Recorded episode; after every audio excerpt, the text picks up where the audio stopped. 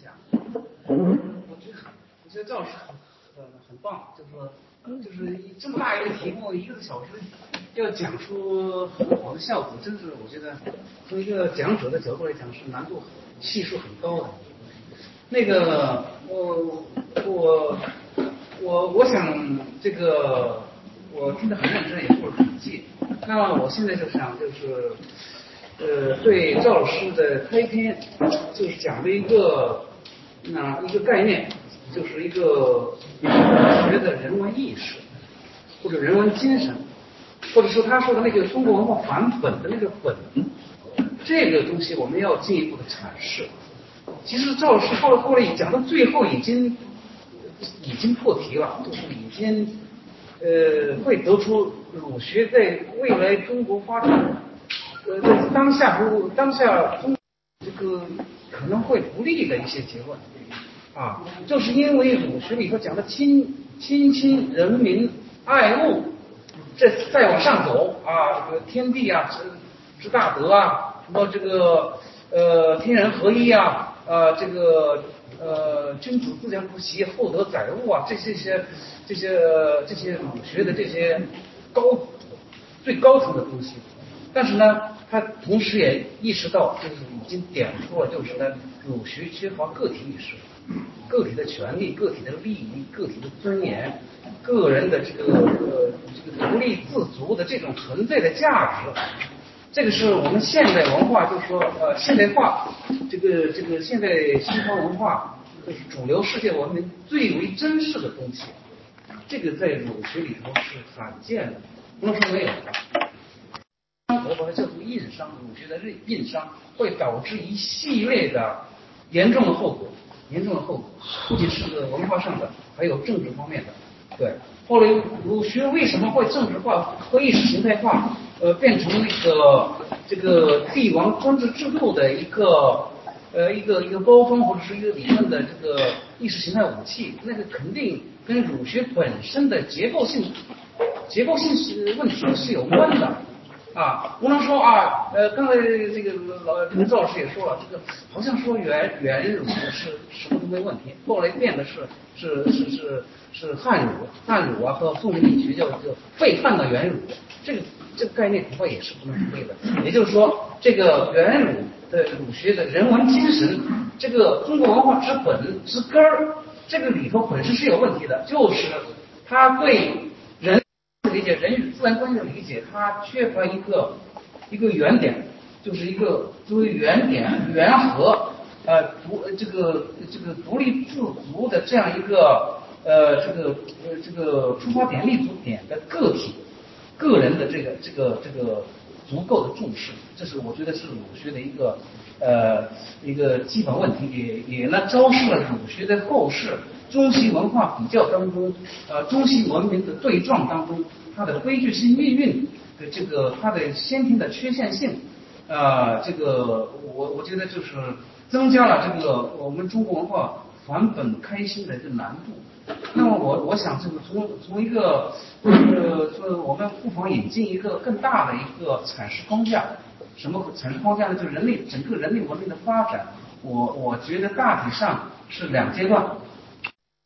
作为一个类，作为一个整体。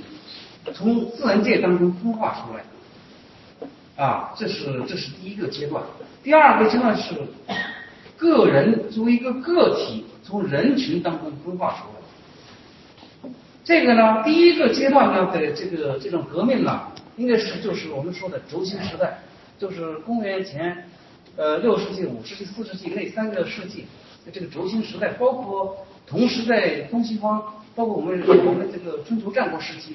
就是古希腊这个呃这个时期啊，就是这这个同时在实现了这个人类作为一个整体从自然界当中分化出来，出现那个是第一阶段的人文意识啊，第一阶段的人文意识。呃，那就是在以后的发展过程当中，就出现了东西方文化的一些区别。点呢就是呢，由于这个古希腊文明它是一个工商业文明。它本身那时候，它在它的类的意识，人类的意识，从自然界当中分化出来的人类主体意识，这个确立的时候，它的个体意识也比较强，因为它是工商业文明、航海文明，对个体的素质和能力，呃，这个要求比较高啊。而中国呢，是在一个农业文明啊，这治水文明的这样一个环境下，实现了人人类的解放的第一阶段。所以当时在，即使在在在先秦时代，在轴心时代，那个中国人的个体意识就没有古希腊罗马那么强烈，这是第一个。第二个区别就是呢，在后来经过了到了十六、十七、十八世纪，我觉得应该说也借用这个轴心时代概念，是不是可以叫做第二个轴心时代？那个西方人就从文艺复兴、宗教改革、启蒙运动，它是实现了第二次革命，就是个体从整体、从集体、从人类这种这种这个共同体当中独立出来，就确立了。现代西方经济、政治、社会体制的一个原点就是个体，就整个经济、政治、社会、法律体制就围绕着这个个体来旋转、来来构建，形成这样一个市场经济啊、民主政治啊。你去看看西方的市场经济、民主政治、法律体系，你无不要归要归归结到这个个体个体这个概念里头去啊。所以当时我们我们我我也是八十年代过来的人，呃，跟呃赵老师就是。呃，我比赵老师小小一些啊，但是我很幸运，我七九年就考上大学，那时候我才十六岁，所以那个赵老师肯定是知青嘛，什么的？对对对，他是耽误了十年再考上大学研究生的，所以我就有幸跟他那个从八十年代这个思想启蒙运动，他是一浪高过一浪，开始是人道主义化的讨论，后来被打成精神污染。资产阶级自由化，然后就摇身一变，我们这些学者们，包括赵老师、鲁迅老师、李德浩老师，他们搞了一个人类主体性的概念，搞了一个主体性的讨论。那主体性的讨论还有一个文化的这个呃中西文化比较，就是就是重新把那个人的文艺化可能又接续上来了。那我当时我八六年的时候，八五年的时候，我就意识到一个什么问题呢？就这一轮的这个启蒙运动已经达到了人类主体性的层面了。但是没有达到个体主体性的层面。我是从八六年开始研究个体主体性的，个体主体性、个性、个人的存在。我后来的硕士学位论文也是写这个东西的。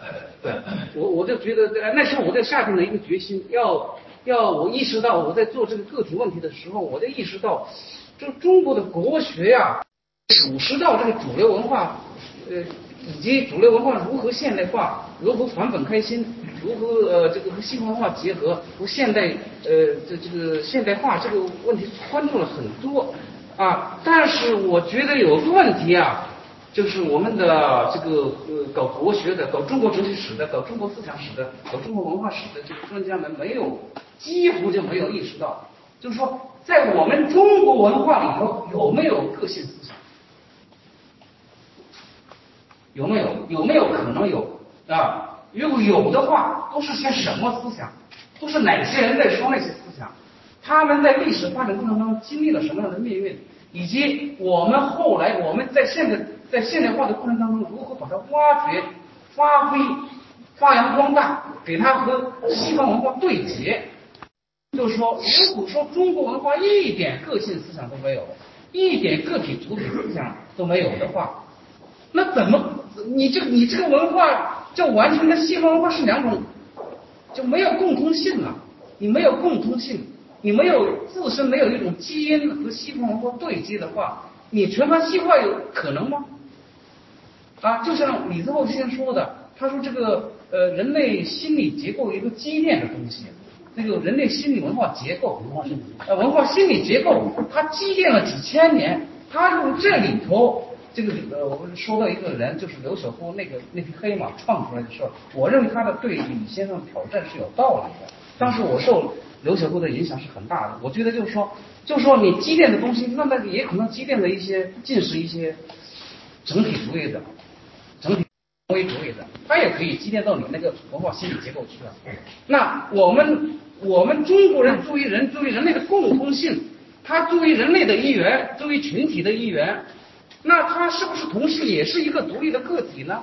自古以来也是这样的呢，对吧？那他中国人的个性主义啊、个人主义、个体主义的意识，肯定呃，现在从可见的历史来看，肯定是没有西方人那么强烈，对吧？但是难道说是没有吗？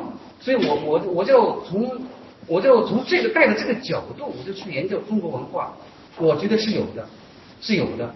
首先，我们就说说孔呃，这是儒家，儒家就有，儒家里头就有，比如说孔子，孔子里头，比如说对对对义利之辩，呃，对这个富贵啊的这个看法，他的富呃这不义而富且贵，这是实定的。但是他反过来讲，如果说你是符合伦理道德的，就是去在市场上去谋取利益的话，这个很好啊，这个没问题的呀，对吧？富贵可求也。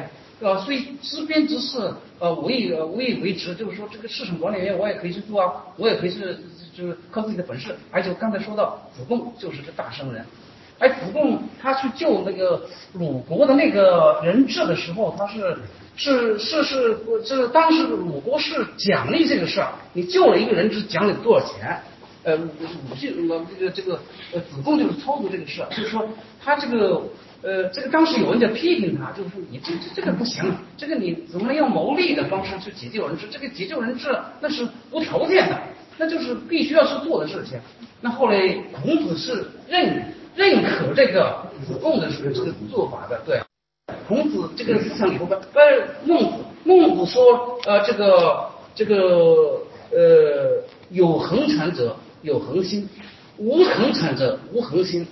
这个有无恒产而有恒恒心者，为士为能也。就是只有那个很很牛逼的这个知分才能做到这一点，一般做不到。那就是他把私有财产权利还是看得很重的啊，对个人利益的追求是孟子也是，并不呃，他他说了，他说是呃这个富贵不能威武不屈的大那个那个那个那个大丈夫，但是他没有没有说你每个人都要做大丈夫，对不对啊？啊，那这个。后来这个思想一直延续到我，我看到这个到了我在读大学的时候，我们有一个中哲史的教授，武汉大学中中哲史的教授叫肖杰富。肖杰富他先生他就讲，明清时期就是有一个启蒙运动，那他举出了一大一大堆的人，比如说泰州学派的王耿，就是王阳明的这个一个弟子，哎，学生，泰州学派。那个那个泰州学派和这个后来他的呃泰州学派的第三代人，第三代人是李直啊，就是赵老师的心学，你的不是那么心学与美学。李祖了解啊，李祖武啊，就是他们就是这个，比如说这个李呃这个王耿有一个著名的论题：天下国身是本，身是天下国家之本，身是本。天下国家是末，就身就是个体，个体的存在，个体的生命啊，它是本啊，它是那个本，那个天下国家什么皇帝老子，什么官僚朝朝廷，那个是那个是第二位的，天天下国家是本，那个是那个其那个天身是本，天下国还是他说要。明哲保身，要保身呐，保身是什么意思啊？就就是就是要捍卫你的个人的权利，个人的生命。啊，这个这个这是呃个人的这个这个利益啊，这是没有问题的。啊，后来到了理智的时候，大声疾呼：人皆有私，人皆有私，每个人无私就不是人。他说你没有私心杂念，没有个人利益追求，你这不是人，那你就神了呗，对不对啊？啊，所以我到了这个后来李呃这个代政啊。洪宗熙、戴政他们讲这个礼乐关系的时候，已经讲得很清楚了。讲义利关系的时候，对，这个还有一点，就我看到这个袁石先生写这个一本书的时候，讲到一个王写墓志铭了，这个现象很值得注意。工商基本，对，工商基本，对他已经在提这个了。后来就是经过泰州学派的宣宣传，进在明朝末年，呃，和清朝的这个。出现了，呃，中国出了四大商帮嘛，徽商、淮商，呃，还有那个孝孝那个还有晋商，对吧？还有一个什么，就是四大商帮。这商帮里面，我就看他们的经济伦理思想非常有意思，特别有意思。他们有提，他们把儒学啊，加以这个商业，呃，变成一种商业伦理，一种特别我觉得特别合理的一种商业伦理，叫人中取利真君子。义理求财大丈夫，这个这个伦理，王明呃补充一下啊王明宇说说的非常好。中日做买卖不害己，为胜。啊，中日做买卖不害己，为胜于一切。那么关键是在中明中叶发生了颠覆性的变化。明清明朝末年这个思想解放运动或者启蒙运动被满清入关中断了，这是外力的中断，是中国文明文化本身的发展被外力的中断，中断了三百年。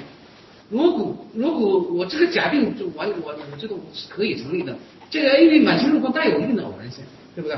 啊，偶然性。如果不中断的话，我觉得也许就跟西方文文化就差不多了，时间这个节奏就差不多了，差也差不了三百年、四百年了，对不对？现在就是越差越远了，简直就是，呃，这个我觉得是这样的啊，这是第一个，就是说儒家本身有现代性的东西。儒家本身里头含有可以现代性现代化的东西，含有现代化的基因种子和因素，这是我我觉得我们怎么还本开心呢？我就是揪住这个死死的揪住这个这个，我们一是为儒家本身多啊这个个体性个体个性思想，这个这个个体的个体性的原则，个体主体性这个东西，把它发扬光大，这是这是我们中国人自己就有的。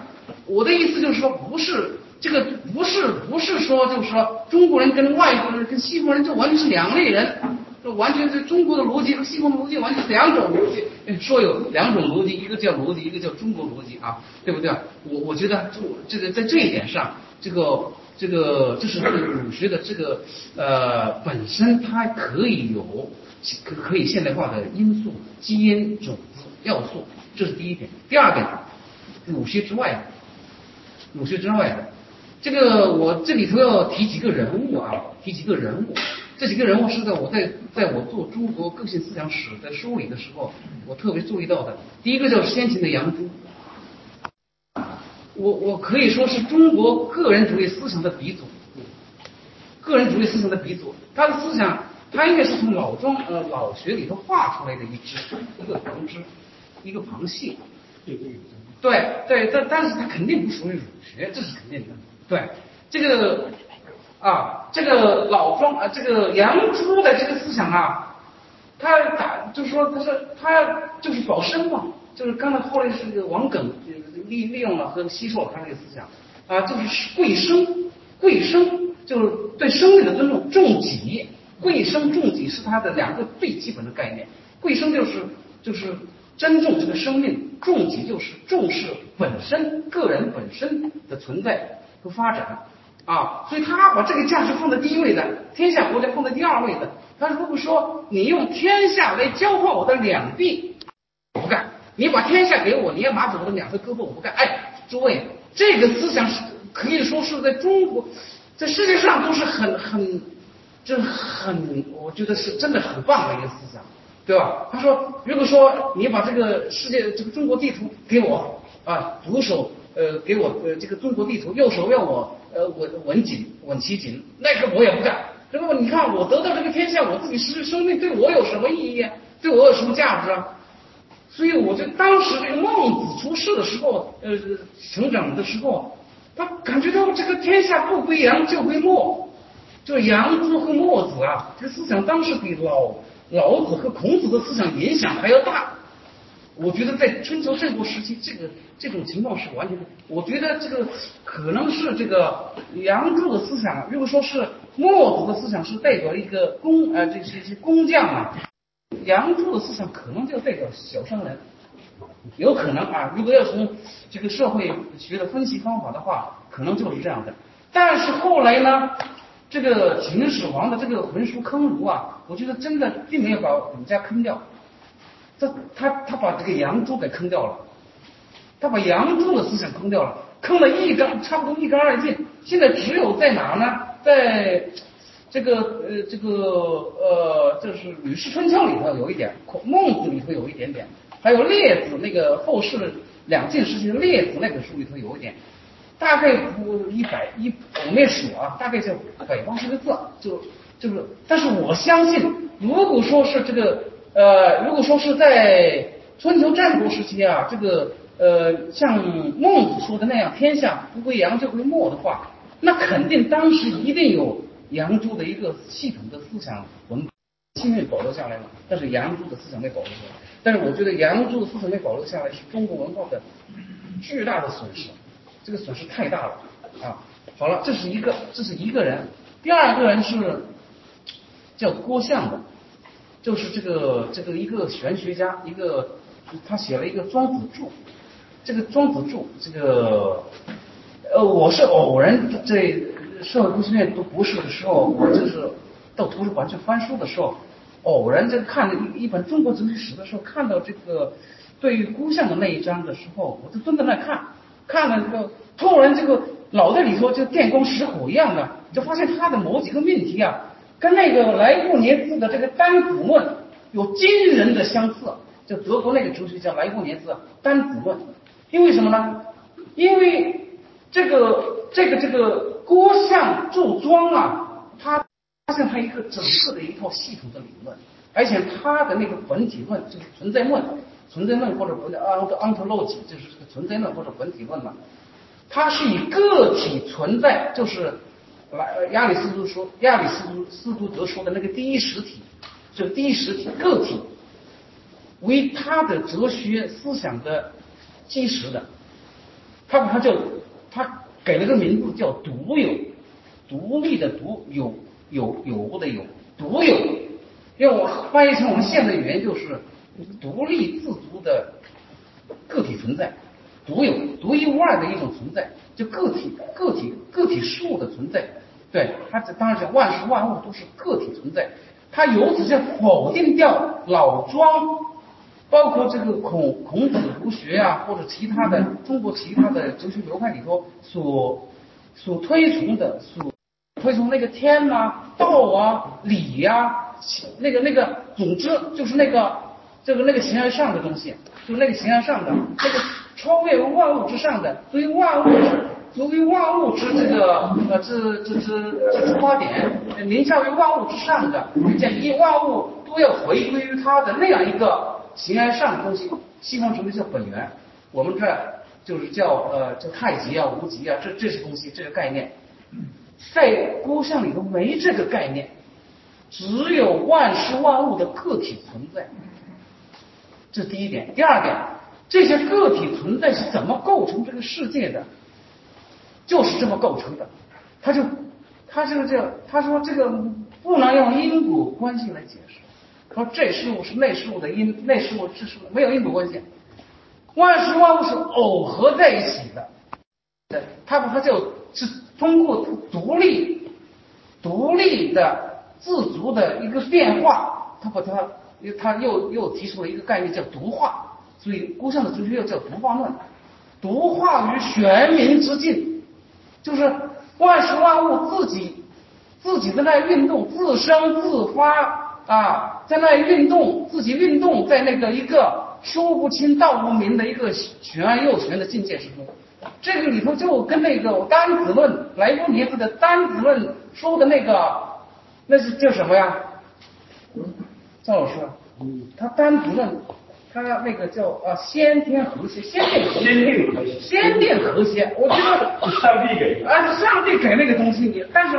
郭象更彻底，他不承认有上帝，不说有点贵族，他有国家恩赐。哎，对，所以就很有意思。我觉得就是自古这中国哲学当中把个性这个概念，呃，个个体是事物之间的关系，探究到这个程度的，真的这这是绝无仅有，的世界史上都没有的。这个孤象的这个玄学深度、哲学思辨的深度，我觉得是不亚于西方那些哲学大家。肯定是不亚于的。大家有机会去读读那个《庄子注》啊，那真的是要惊为天人。我觉得这个受很大的一个震撼。就这个思想，他这些思想后来就被后来的，我觉得后来我就是就是后来到了明清之际的时候，像李直啊，呃，像那些啊，像王远啊、李直啊，他们多多多少少或者说呃，就是就继承下来，因为庄子注的影响非常大啊，非常大。所以我觉得就是这个。就是这个，我我我研究这一块的意思是什么意思呢？就是说，我我总是觉得中国人呢，我们中国人也是人，我们中国人无不具有。虽然由于地域的人种的气候的这个呃这个这个生产生产方式的种种的和政治体制种种区别，使得中国文化和西方文化有很大的一个不一样啊。比如说西方人呃西方文化从头到尾就更加重视个性一些，甚至后来成了个个个一一个以个体为轴心，形成了一个整个的一套文化价值体系。哎，中国人没有做到这一点，但不等于说中国人就没有这种诉求。就没有这种自由平等的诉求和追求。我觉得就是像郭象讲的那个东西，他已经其实把自由、平等、独立这些概念都已经提出来了。这些概念是非常，就是我们中国人本身就有的，不不假外求的，不需要像呃，就是就就是呃，只有只有外什么外就只有外国人才才才有呃，很多人就是误解，这这是西方人的专利。啊，一讲个体思想、个性自由，这是西方人的专利，中国没有，我是不同意的。如果是这样的话，那中如果中国这个文化基因里头没这个东西的话，一万年都西化不了，西化不了，那只有灭绝，就亡国灭种。就是因为我们中国人也是在基因里头也有追求自由、平等、独立这样一个诉求，这个内内的人性需求。我们才能够真正的和西方文化、先进的文化融融，就是撞击以后，呃，这才融汇，才能够融在一起。我这是，这是我来，我我这个，呃，就是这个思考这个全呃这个国粹论、国粹主义和全盘西化之间这种二元对立，一百多年没有结果。我觉得就是因为双方都认为没有个性思想。要点就在这儿，啊，国粹主义认为那个我那个那个那个那个那个，他就认为我这个有这个这个儒家呃儒释道这个东西，这个本本体的东西就够了。那个我们我们就是讲天下国家，我们就是讲以群体为本位啊，那个个体为本位，在我们看来就就就没有什么，就对社会人类社会对中华民族的发展没有什么啊，就是他就从正面的角度肯定这一点，就是我们就是我们没有那个东西。那个反反国粹主义的全盘西化的，就是说，那那那那就是说，呃，也没有中国文化里头也没有西个性思想、个个个体自由这个自由主义的东西也没有，因此要从西方全盘搬过来。那这样的话，这两派人斗来斗去，肯定往死里掐呀。那没有对话的空间和余地啊。呃呃，这个就是，所以我我我我觉得就是说这个呃。中国文化要还本开心，真的就是呃，包括儒学在内的中国传统文化，如果想呃想要在中国的现代化的过程当中，呃，要继续保持发挥自己的作用，并且甚至还要发扬光大的话，我觉得要完成两个方面的工作，就是呃，第一，我们要找到那个能够和西方先进文化对接的文化基因。啊，就个体主体性的思想，我我认为是个人呃自由主义的和个人主义的一些萌芽，啊，这这个东西我们要是去找出来，这是第一个。第二个是要进要对中国文化进行一个结构性的转翻转。什么叫结构性的翻转呢？就是说过去是以群体为本位，以框架里头呢有儒学的或者说其他各流派的一些个性思想，但是它被限制在整个这个整体主义框架里头了。那我我我我想的就是，如果说这些东西要能够解放出的话，这个框架要打破，这整体主义的框架要打破，要建立一个新的框架。这个新的框架呢，是以个体为本位的这样一个框架，以个体呃就是群体权限论，这个这个个人自由和和这个社会是这个呃和社会社会责任这样一个呃这个基本框架来确立这个新型的社会关系。在这个社会关系当中，当然，呃，亲亲人民爱物这些东西都可以重新回归到这个我们的文化心灵生活当中来啊，只不过结构变了，过现在是以个体为本位的，过去过去是一个群体，以天地道德这个礼器等那些形而上学的那个那个那个那个这个呃形而上之本体。呃，自上而下的把它要求于人的，而现在是我是从个体存在和发展的这个角度，自下而上的去接纳这些呃这些群体价值的。我觉得呃这这个这个呃甚至在正在进行的现代化的过程当中，像儒家的一些价值也是可以也也是应该继承和发扬的。啊，至于说在现代化这后现代社会的话，我我觉得那时候那时候因为现代化现代性本身也有它的问题，呃，包括呃这个人类中心主义的和和和个人主义的极端个人主义的这样一些弊端，那的确在那个时候在后现代社会啊，那。好，赵老师，各位，我我点评到这儿。呃，儒家思想属于农业文明产物。很难适应现代社会，工业文明与商业文明，乃至于新科技创新、高科技的新时代、新经济和新文明。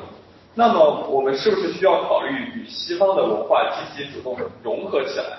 呃，如果要融合的话，要采用什么样的方式去进行这个东西？农业文明这当然是毫无毫无疑问的，两千多年的思想是吧？但是农业文明产生的智慧啊，未必呢。只限于一个社会才有它的效果，因为任何文明产生都有时代局限，但是在这个时代局限中呢，也往往啊能够形成一些具有普遍意义和有价值的东西。你比如说刚才咱们讲的，就谈到儒家啊，儒家有没有这方面的肯定是有的，比如说亲亲仁民爱，仁义礼智信，如果分析清理它的时代局限，乃至糟粕呀、负面性啊。呃，在新的时代都可以焕发新生威力，关键怎么样诠释？所以刚才王江松教授，呃，他诠释呃杨朱也好，诠释郭象也好，他其实就在古代社会中啊提取了一些因素。呃，农业社会产生的智慧，可能在工业社会乃至后工业社会呢，都可能具有价值。关键怎么样具体分析？哎，那么呢，说起这个问题来了，我还接着相同讲一讲。是吧？就是关于中国古代的个体意识问题啊，呃，我整个的确实是不做的，就这么说。哎，为什么呢？因为儒家思想它是有伦理政治学的。什么叫伦理政治学呢？哎，你看修身齐家治国平天下，这是非常现实的关系。从伦理到政治，做好人做好人，儒家思想说起来啊，为什么说这种是一种啊非常富于实践性的学问？他天天考虑的是什么呢？怎么样做好人，然后做好事。其实这么简单。因为成语讲了，读《论语》，读之前是这种人，读之后仍是这种人。这《论语》就是为什么？就是做做人上。那陆渊也讲了，他讲什么？不识一个字要还我堂堂做一个人。那这话表面听来，这难道不是讲个体的要求吗？还我堂堂做一个人吗？是个人要求。他要求什么呢？在群体中实现你的价值，怎么样做人？去做好事嘛，齐家治国平天下。哎，这儒家儒家的整体追求啊，怎么说呢？群体伦理，当然也有短期的，权威不加不是嘛。现在还讲什么要定义制现在还要讲什么？这个是不是？哎，这诸种讲法了，是吧？还有这样一些讲，你甚至有人讲嘛，哎，这这这个什么什么千什么百草不加五十一人嘛，都讲是吧？权威。这是不一但个体意识啊，你确实是有。你俩道家来讲，杨宗确实是道家有点啊，要归类的话，非常强烈。逍遥游啊，红莲梦啊，这都了不得。但是他这种个体说起来，哎，你看有这个时代出现，他讲个体精神自由。庄子这个人对政治重要，对社会都重要，社会都比较消灭，结果他有非常尖刻的批判，比切乎者诛，切乎者为诸侯，是吧？这讲究批判也非常坚决，但是呢，批判完了还是不不像老子出主意。这个社会没希望，政治没希望，满足于自己个人的精神自由状态，那个个人精神那个描绘也了得，真是了得。那和西方比一点都不逊色。你们谈死的问题，那西方谈到死呢，确实是或者宗教式的悲悯，是吧？或者是那种悲观主义下充满化悲观主义学习的呃这样一种绝望。但庄子说死。死无君上，无臣下，亦无四时之事。从来以天地为领袖，所以南面王的不能贵。没有社会羁绊，没有政治羁绊，个人的身份自由。那这以精神活动，它和西方以政治权利啊，以经济权利为基础没有自由的啊，是。但要上升，可以作为精神上来上升，这是刚才讲的问题了。这庄子对个人自由这种啊极度的崇尚，我们在当代社会把这种精神化为一种政治权、政治精神追求啊，那就转化了，就有现代意义，是不是？那现在近代社会就一句话吗？以财产权为核心的个人权利谁都不可侵犯，就这一句吗？风能进，雨能进，国王不能进，不就这样吗？那这个东西要参与庄子的精神自由，那还是可以转化，因为创造出发展。所以说刚才讲的，我觉得，哎，农业文明产生的智慧也很丰富，不限于农业时代。关键我记得这个是一小点上。每次我讲这个问题，什么呢？就再好的传统，传统再好的东西，你也必须有现代的价值重量转化。所以我的价值取向的周期，你刚才讲到周期，我觉得很重要。什么是周期？我就要用现代的价值取向来衡量取舍，而不能反过来。古圣先贤如何讲的怎么怎么样？现在的自由、自由、民主、法治，平等这些理念呢，不用怀疑的，全世界都一样。哎，即便没有你得引进来，日本原来也没有，日本的讲宗讲孝，日本人讲宗讲孝多厉害，那所以传统文化比我们还顽固呢。那日本现在怎么样？说这个东西啊，不能是现实。哎，即便没有也可以。看日本人，他他你看我从刚刚刚日本回来，你看那高楼大厦到银座呀，到新宿啊，和那个小神庙就那么和谐的，为什么能能这样？那就是日本这个传统信仰和现在的宪政体制啊、自由啊、民主法这些价值观念，它就融合在一起。我还有很多资源可以利用的，可以挖，可以这潜力可以挖掘的，是不是？是这样。谢谢。呃。宗教的本质是什么？儒家是否是一种宗教？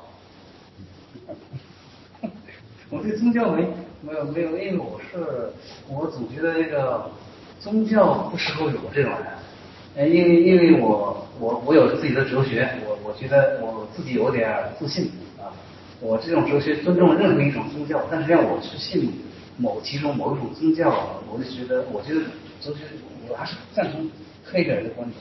哲学在宗教之上，我是这么看的。但是有人认为，对对对，宗教在哲学也不是，就是我觉得我可以有一种神面主义的观点，但不一定要认同一个这个真主啊、佛呀、这个上帝啊、耶稣基督啊，这个我我觉得，但是世界的神面主义的维度，这是肯定是永远要那个什么的，要会的，要敬畏。对对对，儒家不是口生地嘛？对，从这个从这个角度来讲，我觉得儒学还是有宗教情怀和、宗教意识的，只不过他没有那种啊，从西方或者伊斯兰教或者佛教和和基督教的那样一种一套一套一套叫什么？黑格尔说的这个呃表象系统啊，对，就是包括这个。呃，圣父、圣子、圣圣灵啊，这这样一个啊，他没有这个，但是他其实，我觉得他也是有超人的维度，也就是也是对生死啊这些此生此生呃生死这这样的大事啊，他都有一个自己的解答和关爱。对，那这个问题我也了解，我有这个我很有兴趣，是吧？说到宗教这个问题啊，你要宗教定义怎么定义啊？原来是超越了人和神的这种敬仰啊，说这是宗教定义，原来这是传统定义。那这宗教的发展历程的开始，拜佛教、多神教、一神教。一神教据说是宗教最初的形态，是最早的一家宗教。哎，但是呢，宗教这个人和神的崇拜啊，要讲从人和神的崇拜来讲，中国是至少我们宗教意识发达。你孔子那说的很清楚。但是呢，宗这个宗教定义不断在变化，到了近代以来，科学技术发达，宗教发生危机。你尼采喊出上帝死了。深刻的精神危机。那现在的有些神学家像蒂西，他对宗教的概念转换了，为什么呢？宗教不是对人格神的膜拜，而是对终极眷恋。他提出概念叫终极眷恋。终极嘛，最后的嘛，是不是？我们一般觉得终极最后的问题，人生最后的是什么呢？不就生死吗？关注生死，解决生死，这是宗教。但蒂西解释这样，蒂西宗教是什么意思呢？说人对任何事物都有最高关怀。你包括你，比如你你他搞的哲学，他对哲学这么有热情，他非常信仰他哲学就是什么？你是搞美术的，你对这个画画，你画的那么投入，你现实中越像李开朗对吧？这个美术就是你的宗教，他就泛宗教化。我最近和王蒙啊有一个讨论，我们俩有个对话，马上出一本书，我希望大家也关注，是吧？给我们增加点艺术好处，是吧？那么，那么那个我们俩关于宗教有个分歧，他非常欣赏那个终极眷顾的概念，但这终极眷顾他这个呃理解方法不一样。我说按照终极牺牲概念，我要取消宗教，什么都是宗教嘛，这个什么就不是宗教？那宗教对神性是不是敬畏还是什么？那么宗教情怀和宗教是不是一回事呢？不完全是一回事。哎，对神圣这刚才我跟这个教授这一点都一致。我你看我到哪，但是在哪呼吁呢？我是红佛必拜，拜佛。我到了这教堂，我要挂十字架，挂十字。我真的相信吗？这玩意儿是我自己的拷问自己，未必真的相信。我可能有中国人的情怀，我觉得这玩意儿都有用。啊，我进来之后多进一点，可能更加保险，是吧？这是一个很罪恶的念头啊，很罪恶的念头。但是我其实就这么进，但有一点我确实很认同，对神圣的事物要有敬畏。你再大的智者，你你你，你像庄子当时讲的是不是？无知也有牙，是吧？无声也有牙，而知也无牙呀。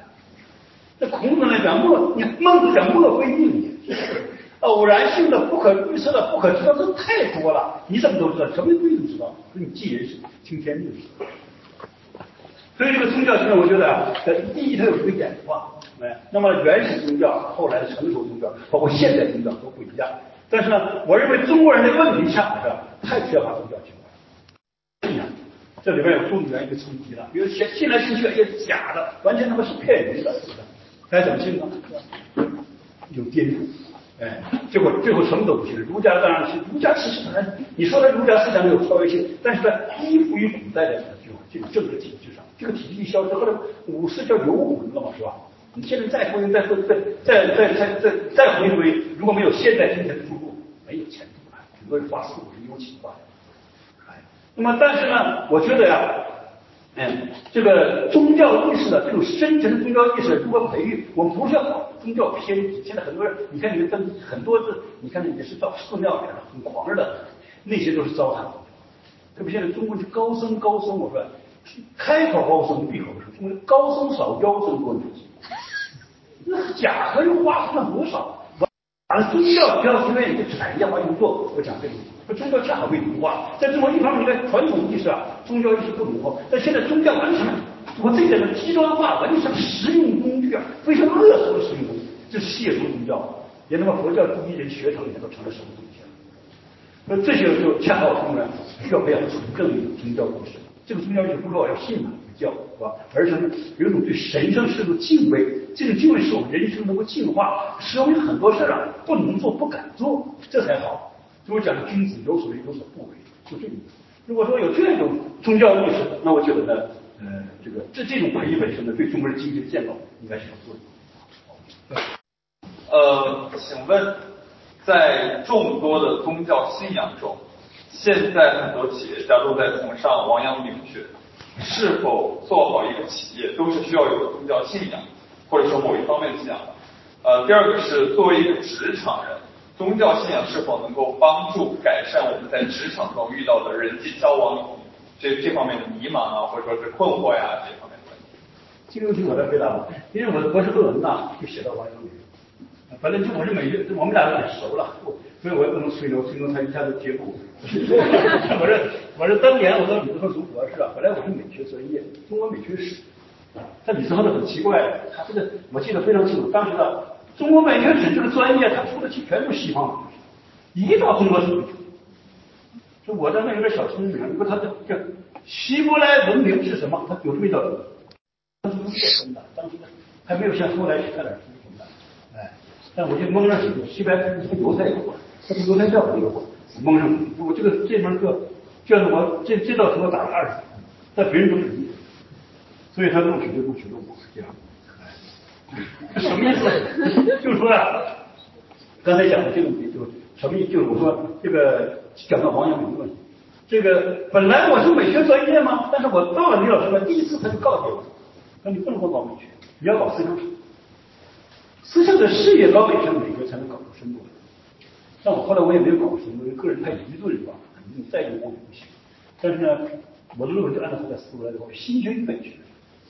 继续阳明心学，所以我头儿你看是美学论文，但三分之二的不问，讲王阳明的，说刚才讲那东西，我是特别亲切。他讲太多学派，我专门有文章叫《太多学派的平民意识》，就自然就明代中叶是中国一个非常有希望的。时代，自然人性论、平民意识都出来了，这自然在是个体，这样，那个是非常有希望的时代，就是清末三百年一下，因为他那个政治当时非常，这个政治腐败的那个提点的，反而挺不起。所以我为什么恨这个严崇年呢？讲他妈满清他妈康雍乾的文遵义他不合适。你清代中国这个带来的祸害，这这这那真是可以不可估量。王一文稍微有希望呢。王一文这个人呢，你说他却又喜欢道又喜欢佛，哎，他结婚那天新婚之夜呀，男女之情都不过，和道士聊天，大家知道这个家伙。但是现在王一文夸张了太。王一文其实他还是个儒，说到他这个归本于儒的。他这个大儒他一点都不假的，呃，他尽管汲取中间思维模式啊，比如他的有些说法呀，都在这个禅宗公案的那个例子，像这个什么山中花那些东西是吧？在王阳明儒不一样在哪里？你看就讲到宗教，他和西方的马丁路德很相似。马丁路德是个虔诚的基督徒，对吧？那么反对教廷腐败，结果创立新教，推行新教。王阳明他有不应于儒家，但他中心的一套格物致知这样一种外在形式繁琐，他非常反感治。良知，治良知其实和国家的民心见性是很有关系的。他就讲他的意思是这样，他的意思，他对于儒家他的意思要把啊，要把要把这个心理伦理化。什么叫心理伦理化呢？就个人的心理啊，啊情感啊，要符合儒家的根本。他破心中贼，其实这个意思是吧？良知嘛，什么叫良知？你看他举的例子，哎，什么一个强盗的叫做是吧？强盗嘛，本来就被杀了，什么良知不良知？那王里有良知的，强盗我没什么良知，你别给我来这一套。嗯，你有良知，那良知在哪儿？我良知在哪儿？你听，怎么听你话？你给我脱衣服，一件事脱，万一脱，脱再脱，脱再脱，裤子也脱了，再脱就剩裤头了。哎，这个不能脱了，这就是你的良知。他其实还想儒家那种羞耻心嘛，羞耻之心人间有，这孟子讲。那么呢？他想把这个心理伦理化，但是呢，心理你再伦理化，心理总是一颗心呐，血肉之心呐，被身躯包裹的，就他讲身呐，对不对？哎，他这个心理文化，因为这个当时民宗业啊，民族成变化，这个这个思想文化的变化不能离开政治，政治经济，当时变化，你看机户出资，机工出力都出来了。这新的雇佣关系了，不是什么农业农业经济了，日出而作日入而息，不是这个东西了。这男耕女织，不是的。什么叫机户出资，机工出力的？资本家和工人出来出来了，我出钱，你干活，这是雇佣关系。哎，所以整个山东对经济关系发生变化。所以说，王阳明就把心理伦理化，在当时时代情绪的这个裹挟下，伦理心理化。什么叫伦理心理化？就是道德说教要求变成自然人性论了。就刚才讲的。身，理智讲，就人欲有四，其心乃见。欲啊，欲积礼也。你看，欲积礼，什么叫礼啊？什么春天里面人欲吧，春雨这么讲。但是呢，到了这个唐山节的欲积礼，欲就是没有欲哪有礼啊？这老子在那讲句话，老子说什么呢？说，呃，吾之所以有大患者，唯吾有身呐，即无身，无何患之有？大身厚利啊，透露国家信息。这身是根本的，是吧？根本。所以阳明是这样。你说这宗教意识吗？他有宗教意识，甚至宗教直接影响。但是呢，就在根本于但还是个时代的裹挟啊！哎，他走向近代平民主义，类似于马丁路德，他尽管本身是儒，但是开启了明代的思想解放潮流。核心讲什么？人伦有五，公舍其次。这五伦的光不讲无所逃于天地之间的，是吧？啊君臣父子夫妇兄弟朋友，是吧？公舍其次，其他四其他四个人都不需要，就朋友。这讲什么？现代的人际关系。所以说，你想说宗教意识呢？非宗教意识，这个时代啊，政治、经济、文化互相裹挟的。哎，那么呢，现在刚才讲那个问题，是企业家就听，现在也是江湖骗子，天天忽悠企业家。哎用用易经啊，现在台湾来的陈水祥。那个在百家讲堂开什么开会，我就当面我就质问他，哎，他他妈讲易讲易经把六经都不是把那个卦都给讲错了，这卦说这么讲啊，完全胡说八道，忽悠那老头老太太，那他怎么忽悠怎么听呗，是不是？哎，我就问他卦这么讲对吗？不敢跟我们这些搞专业的讲，他只能忽悠那些卖冰糕的是吧？哎，就就这个这个收垃圾的忽悠这些。那么呢，我我话说回来了，就是说这个现在这个忽悠的非常厉害，呃，忽悠企业家，忽悠什么的，现在易经讲，他这这句话说，不懂易经没法搞管理，你们胡说八道。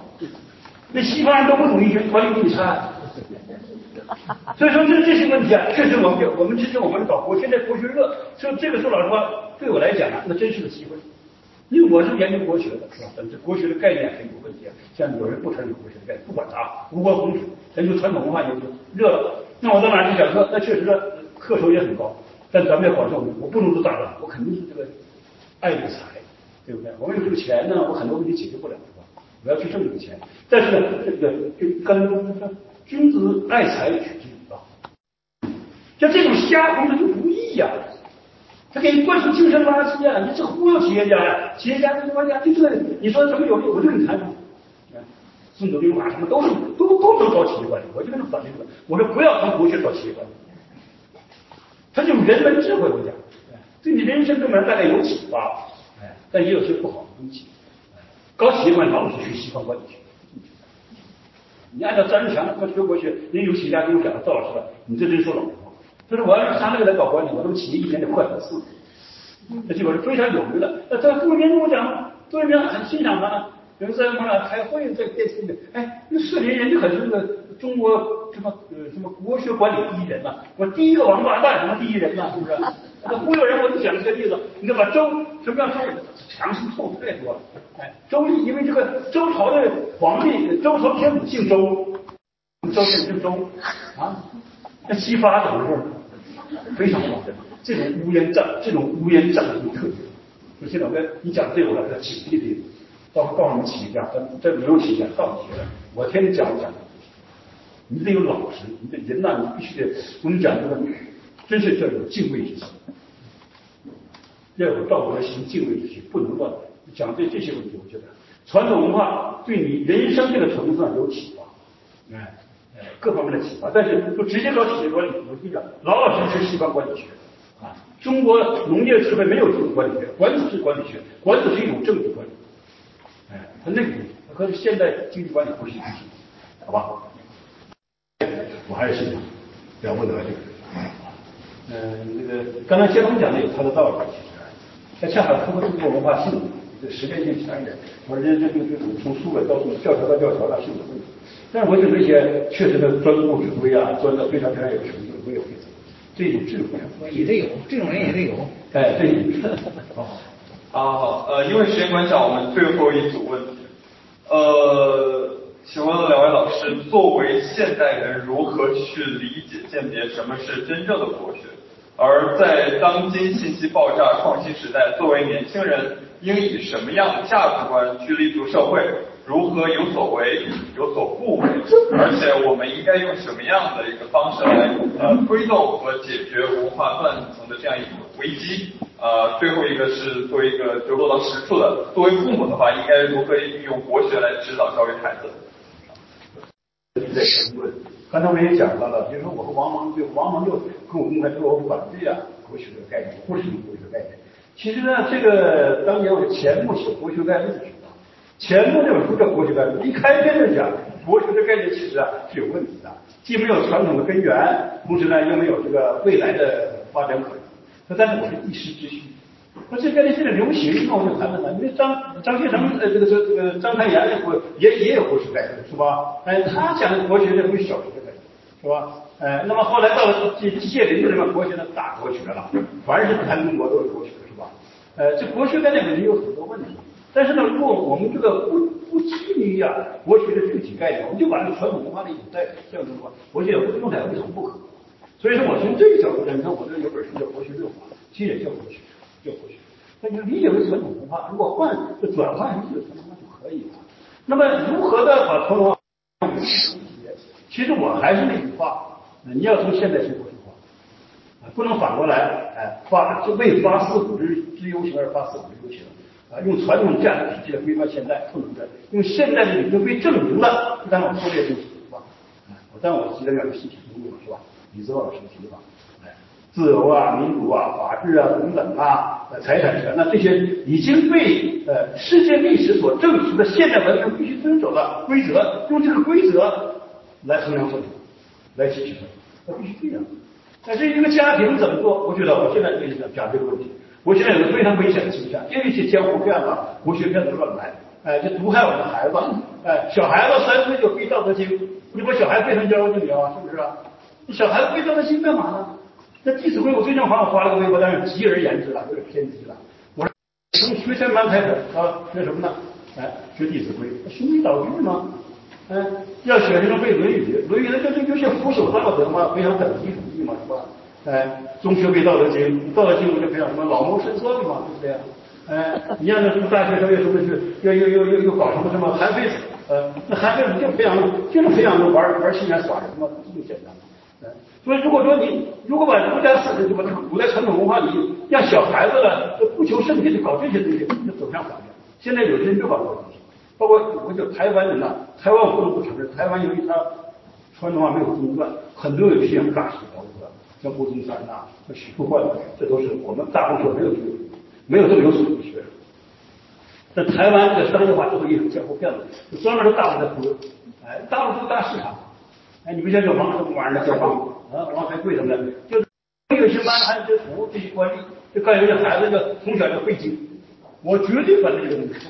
哎，两个问题，一个是经里边有很多毒素，哎，那三字经、弟子规都是这样的，哎，一个是呢背诵本身呢不是完全不好，因为有些诗词可以背一下，好有，但是绝对天天讲背诵，背这个背那个，就是给背为目的，哎，那么我们讲僵化思维，这个问题还是王还是王阳明厉害，这王阳明啊，你看他是个儿童心理学家，他这个教育家。那这小孩，当年我在央视的请我做过一期节目，就读书啊，就谈到那个民国史的时候做过人。哎呀，我看这写作文真感慨。在今天作文成成了人成了政治动物，三道杠、五道杠全都成都成了政治家了，三字小孩成了政治家。你看那个民国学生作文就那么自然，就那么天真。王阳明当时讲他怎么说？他说这小孩子读书啊，一天能识两百个字，你一定让他只识一百个字。两百字，你让他十两百字，精力已经用完了，他肯定非常烦，这个学习就烦了。嗯，能十两百字，让他十一百字，还有精力还能玩他对学习有兴趣，不去学习了有兴趣。你看王阳明，那么今天这个教育学教育部长到这些大学老师、是小学老师，你们干嘛呢？那么整这这传统这些好的东西，真要汲取，就天天让背诵。我现在我我我不能在这儿讲，我就包括对许多我讲讲课的时候，很多人都问我这个问题，不要小孩背，小孩不要玩。自然的、天成的创造力、想象力一定要充分发挥。我跟你讲，这个竞争呢，我们已经已经已经在失败。就这个背诵的战术的中华民族，所以我就提出，我是救救孩子。你看，这个我在美国呀，这个这个西方社会，我都待了这么时间。我儿子在国外就读的这个中学，哎，在现在我大学的读。我就当时我就坚决说，我不是不爱国，我非常爱我们国家。我们国家教育嘛，呃，包括这个无论，但是教育国是这个。坑害，我说救救他，又得救救他，不要让国学的东西还费这个没有。诗词为什么？诗词它是艺术，它的音节啊，它的境界，它的意象啊，能够陶冶性情。它不光是背的嘛，这里边的揣摩，哎，这个非常好。这是还我说真善美，真善美，真善是归结于美的。说儒家这个讲的非常好，但是虚实与成于悦，有于义，哎，这个叫。所以这观念我到现在欣我就讲文化，我就从整个呃人文社会科学提供提了出来，就把它作为一个专门的东西去去研究发展，我我觉得肯肯定不成，肯定是不是搞钱就是搞名的，基本上就是这样。另外就是我个人的话呢，就是说，因为我呃年轻的时候有个梦想还没有实现，就是我要完成这个《中国个性思想史》这本书的写作。我我就说这个国学界这么多人，虽然没有人能完成这本书，是中国国学界的成就。但是我不是这个国学界的，我想来做这个事情，这是对中国文化的现代化负责任的态度。因为这个如果说这个东西不不梳理出来的话，我们无法实现中国文化的现代化。啊，这个像。